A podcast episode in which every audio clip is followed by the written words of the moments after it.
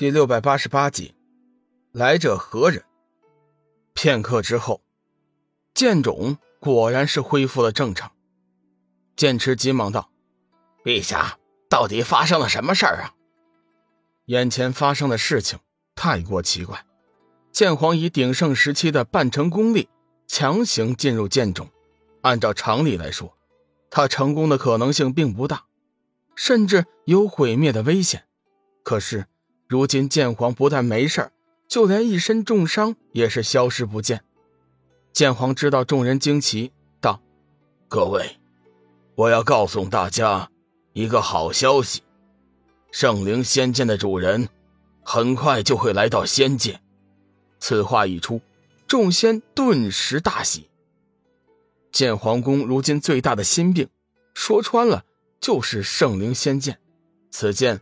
为剑皇宫带来了福泽，因为他的存在，众剑仙平日在修炼剑道时，速度比在外面快了不止一倍。同时，他的出现也让剑皇宫担负起了相应的责任。众剑仙必须经常性的压制圣灵剑仙的异动，为此，他们谁也不敢远行，除了修炼，也只有在附近走动。如今，圣灵剑仙感应到了。自己的主人，换句话说，他离开剑种的日子也就不远了。如此一来，剑皇宫的守护任务也将终结。根据当年和圣灵剑灵的约定，只要剑皇宫守护任务完结，作为报酬，他将在剑种留下真剑种子，以确保圣灵仙剑离开之后，剑种继续保持原样。剑痴急忙道：“陛下。”你可知圣灵仙剑的主人何时到达仙界呀？他究竟是何方神圣，竟会有如此大的福泽？剑皇想了一下，道：“先前我和圣灵仙剑交流，他只告诉我主人即将出现，具体是怎么回事我就不太清楚了。对了，他说主人将带着圣灵仙剑的另外一部分组件与他会合。”到时候，便是我们剑皇宫扬威立万的时候。剑池道：“这么说来，圣灵仙剑的主人必将带着龙翔玉前来仙界。”不错，正是如此。剑皇应声道。剑痴停了一会儿，道：“那我们现在应该做些什么呀？”圣灵仙剑说：“他主人在仙界，很可能会落难，所以。”他故意产生波动，弄出这么大的动静，就是希望引起我们的注意，聆听他的吩咐。他希望我们这段时间密切关注仙界的情况，一旦出现带有龙翔玉的男子，即刻带来剑皇宫与他见面。剑痴点了点头：“啊，原来是这样，陛下，这件事情就交给我们护法办吧。”我们六个老骨头已经是有好些年没有活动过了，正好趁此机会去剑皇宫外面走一走。六大护法长老亲自出马，剑皇自然放心。截至今天下午，龙宇修炼日月星斗诀、九皇修心诀已经有十天了时间。随着精神力量的强大，龙宇对日月星斗诀掌握的也是如鱼得水。从前一些无法参悟的环节，如今通通明白。同时，周天星力的引动也越发的强烈起来。不管是白天还是黑夜，龙宇的周身都被一股雄厚的周天星力紧紧的笼罩在其中。玄青山在周天星力的笼罩净化之下，已经变成了真正的仙家福地。空气中的灵气比起以前浓烈了几乎百倍。众修真也是受益匪浅，虽然只有几天时间，但是所得到的好处却能顶上数年。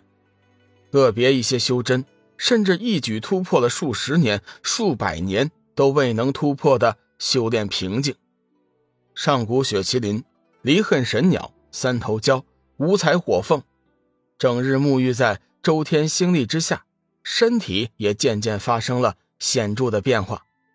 小玉、幽梦、梦露、志远、血光天罗几人却是不敢松懈，也不敢打坐修炼。如今整个玄青山有七八百的修真在修炼，几乎无人警戒。为了确保他们和龙宇的安全，小玉六人担负起了临时的护法。日子又过去了三天，龙宇和众人依旧在修炼。四大洪荒异兽似乎是也尝到了周天星力的甜头，眼见有小玉这位主母护法，随即也加入了修炼的行列。四大洪荒异兽的修炼和修真不同，以他们的强悍体质，完全不用担心无法直接承受元力。故此，四大洪荒异兽直接将龙宇无法及时吸收的周天星力吞噬，吸收了元力的洪荒异兽。身体在一天一个变化，进步很快。太乙金仙天罗突然脸色大变，出声提醒众人：“大家小心！我感应到了一股强大的仙人气息。”小玉皱眉道：“莫非小雨修炼引动了周天星力？上界有所察觉？”太乙金仙道：“不错，我想一定是仙界帝君。”派人前来阻止小雨，我们要小心一点。片刻之后，小玉众人果然看到了一团霞光，以雷霆之势朝着玄青山的方向快速而来。靠！仙界居然敢派人来破坏我老大的修炼，看我怎么收拾那些家伙！志远面带不悦，说话间就已经现出佛法金身，做好了大战的准备。小玉劝道。先不要冲动，弄清楚是怎么回事再说。时间不大，半空中的霞光已经落在了玄山之巅，距离小玉等人不过是数丈之远。来者何人？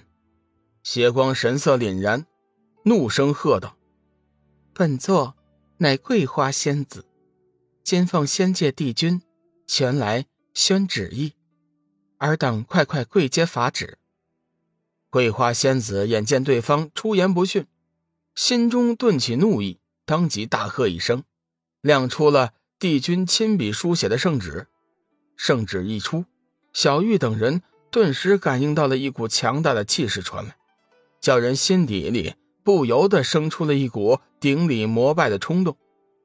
志远将混沌佛珠抛至上空，释放出了强大的上古佛法，抵抗住了圣旨的威压。